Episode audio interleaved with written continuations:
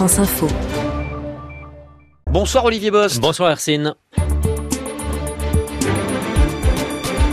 Alors pour votre édito ce soir, euh, vous avez un parti pris, c'est que tout va bien pour Nicolas Sarkozy. Expliquez-nous ça. Eh bien oui, il faut le dire, hein, car nous ne regardons pas toujours les situations avec le bon point de vue. Et en politique, l'une des erreurs courantes est de raisonner en regardant ce qui a déjà marché et ce qui a déjà échoué. Autrement dit, d'expliquer le présent avec des comparaisons qui n'ont plus lieu d'être. Alors il nous faut des explications là, Olivier. Eh bien, la tentation en fait dans le retour de Nicolas Sarkozy, c'est de regarder cela de la même façon que nous avons observé sa longue ascension vers le pouvoir entre 2002 et 2007. Souvenez-vous, à cette époque, Nicolas Sarkozy était un phénomène à lui tout seul, une tornade qui guidait l'actualité du matin au soir, comme il aime à le dire. Donc forcément, si nous comparons avec sa rentrée depuis septembre dernier, bah, tout cela peut sembler fade, sans dynamique, rien de tonitruant ni de spectaculaire. Bref, Nicolas Sarkozy serait presque devenu ennuyeux. Et donc, en réalité, ça n'est pas le cas? Bah, Je vous ne dis pas que c'est euh, trépidant tous les jours. Nicolas Sarkozy euh, donne des interviews qui passent quasiment inaperçues, comme la semaine dernière au Figaro, par exemple.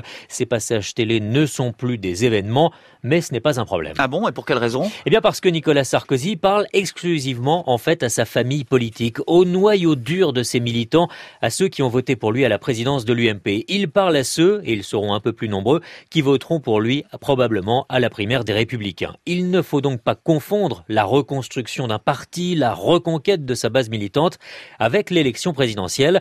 L'un ne va pas sans l'autre, certes, mais ce n'est pas le même match. Et donc ce que vous dites Olivier, c'est que dans ce match, celui du parti, c'est Nicolas Sarkozy qui a tout gagné. Bah objectivement oui. Là encore, euh, nous pouvons nous focaliser sur le score de Bruno Le Maire pour la présidence de l'UMP, sur les bons sondages d'Alain Juppé, euh, portés en partie par la gauche. Nous pouvons aussi nous focaliser sur un bureau politique pléthorique ou sur le changement de nom, les républicains qui n'emballent pas tout le monde. Bref, sur les soucis, mais ce n'est pas ça qui est important. Ce qui compte, c'est qu'étape après étape, Nicolas Sarkozy construit son retour. Victoire à victoire au départemental, transformation de l'UMP en républicain. C'est fait ou quasiment fait. Il restera donc les élections régionales à la fin de l'année, forcément une nouvelle victoire pour la droite, puis ce seront la primaire en 2016 et la présidentielle en 2017. Vous le voyez, objectivement, tout roule pour Nicolas Sarkozy. Oui, on vous suit. En effet, il y a quand même une inconnue que vous oubliez peut-être, Olivier, c'est la justice. Alors, c'est effectivement une chose qui n'est pas sous contrôle. Et puis, j'ajouterai une autre inconnue. Les Français voudront-ils revoir Nicolas Sarkozy au premier plan? L'image de l'ancien président est encore très dégradée. Vous pouvez me dire que celle de François Hollande l'est tout autant, mais l'actuel locataire de l'Élysée, François Hollande, a un bon conseil qu'il s'applique à lui-même d'ailleurs. François Hollande estime qu'il y a deux erreurs qu'il ne faut pas commettre. Sous-estimer l'adversaire, parce que pour arriver à une élection présidentielle, on ne peut pas être mauvais.